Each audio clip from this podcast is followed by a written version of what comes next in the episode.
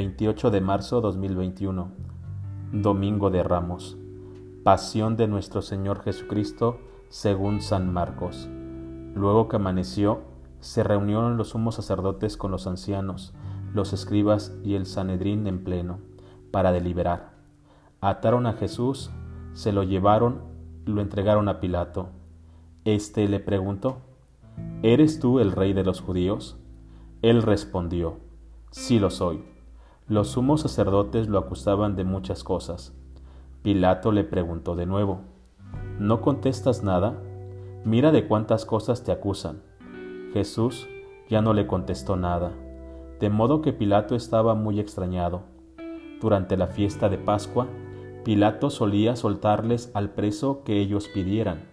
Estaba entonces en la cárcel un tal Barrabás, con los revoltosos que habían cometido un homicidio en un motín. Vino la gente y empezó a pedir el indulto de costumbre. Pilato les dijo, ¿quieren que le suelte al rey de los judíos? Porque sabía que los sumos sacerdotes se lo habían entregado por envidia. Pero los sumos sacerdotes incitaron a la gente para que pidieran la libertad de Barrabás.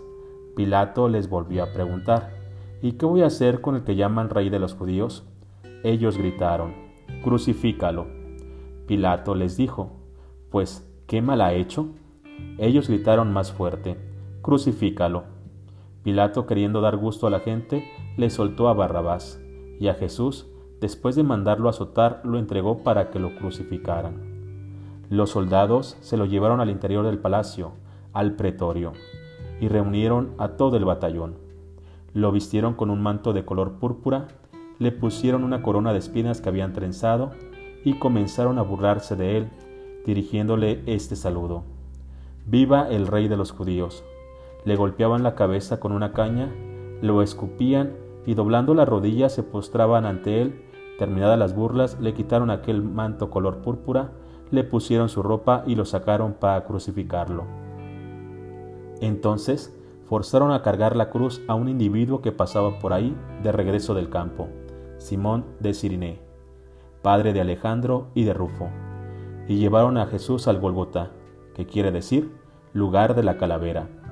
Le ofrecieron vino con mirra, pero él no lo aceptó.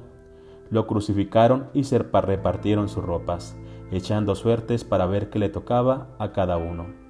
Era media mañana cuando lo crucificaron. En el letrero de la acusación estaba escrito, El Rey de los Judíos. Crucificaron con él a otros dos bandidos, uno a su derecha y otro a su izquierda.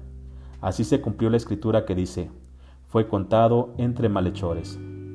Los que pasaban por ahí lo injuriaban, meneando la cabeza y gritándole, Anda, tú que destruías el templo y lo reconstruías en tres días, sálvate a ti mismo bajando de la cruz.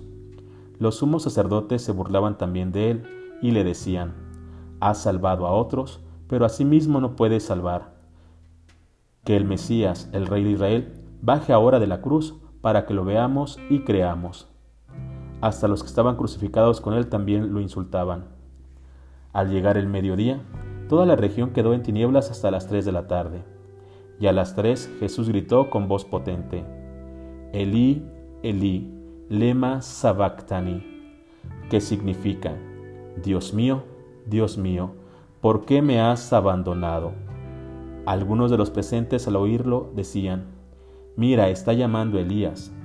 Uno corrió a empapar una esponja en vinagre, la sujetó a un carrizo y se la acercó para que bebiera, diciendo, Vamos a ver si viene Elías a bajarlo. Pero Jesús, dando un fuerte grito, expiró. Entonces el velo del templo se rasgó en dos, de arriba a abajo. El oficial romano que estaba frente a él, al ver cómo había expirado, dijo, de veras este hombre era hijo de Dios. Palabra del Señor. Este domingo de Ramos, el Evangelio nos puede meter en los pensamientos de Dios. Veamos las circunstancias y con gran facilidad podemos darnos una idea de aquello que había estado pasando. Entra como rey al gran Jerusalén, en donde calles, plazas y casas traen a la memoria los sucesos que dentro de pocos días cambiarán la dignidad del hombre por el precio de la sangre de Dios. Al ir entrando en la ciudad pudo ver a lo lejos un segundo piso de una casa que inmediatamente le habría hecho pensar en aquella cena donde, con palabras que resonarían a lo largo de los siglos, decidiría acompañar a cada nueva generación, a cada familia unida o desunida, a cada alma abandonada en el amor. Habrá recordando este jueves santo donde nos deja el don de su propia persona.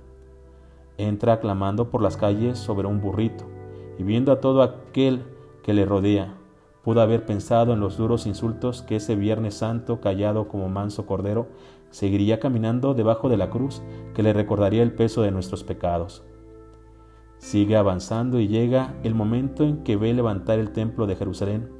Pudo haber visto en su imaginación la tarde en la que sería levantado sobre la cruz. Este domingo, este Evangelio nos prepara para esta Semana Santa. Nos pone a dar un ángel vistazo sobre los sucesos que habían cambiado el rumbo de la humanidad. Han cambiado cada una de nuestras vidas y sostendrán todas nuestras esperanzas. Esta celebración tiene como un doble sabor, dulce y amargo.